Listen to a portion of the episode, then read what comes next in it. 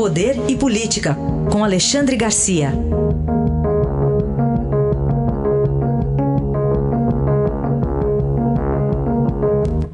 Alexandre, bom dia. Bom dia, Raíssa. Bom dia, Carolina. Olá, bom dia. Alexandre, tivemos uma gestão relâmpago, se é que dá para chamar de gestão, né, no Banco do Nordeste? Pois é, aí a gente vê que o Banco do Nordeste é uma mistura de centrão e política nordestina. Ficou lá 24 horas, esse cidadão Alexandre Borges Cabral.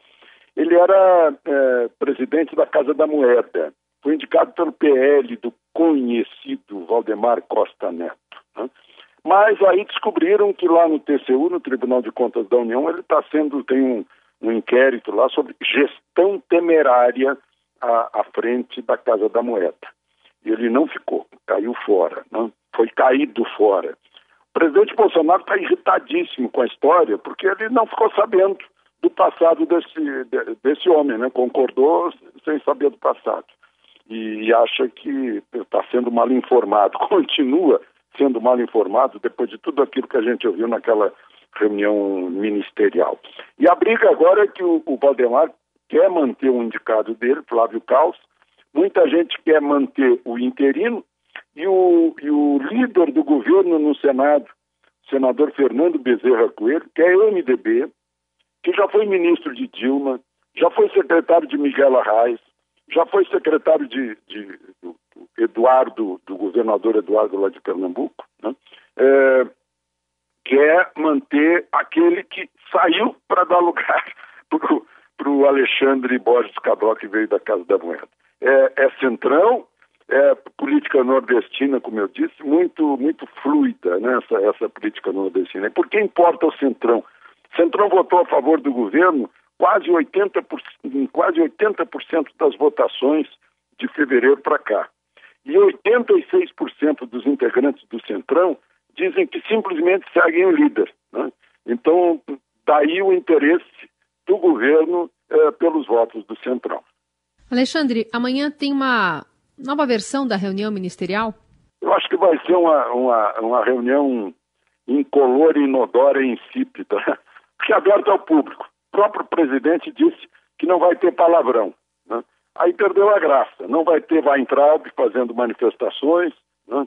uh, não vão falar de política externa para não melindrar países que compram muito do Brasil. Né? Uh, enfim, vai ser uma reunião diferente dessa que nós conhecemos, que era para ser fechada, secreta, deixou de ser secreta porque o ministro uh, Celso de Mello decidiu correr o risco de, de, de revelar coisas internas do governo, né? de suspender a, a, o caráter de secreto.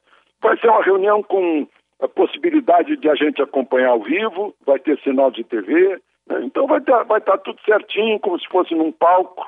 Uh, todo mundo vai falar comportadamente, não vai expressar o que realmente gostaria de expressar e vai perder a graça. Né? É, só queria fazer esse registro para mostrar a diferença entre uma reunião uh, interna do governo, espontânea, e uma reunião uh, teatralizada, digamos assim.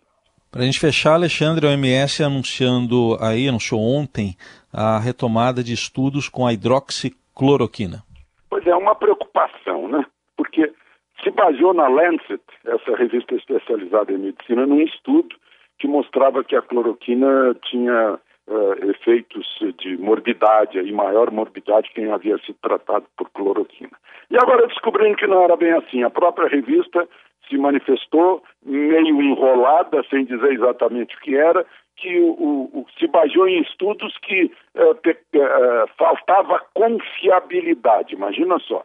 Aí já a gente já vê mais adiante que estudos também sem confiabilidade disseram que quem, tem, quem faz tratamento para hipertensão também seria prejudicado em relações em reações adversas no caso da, da Covid-19.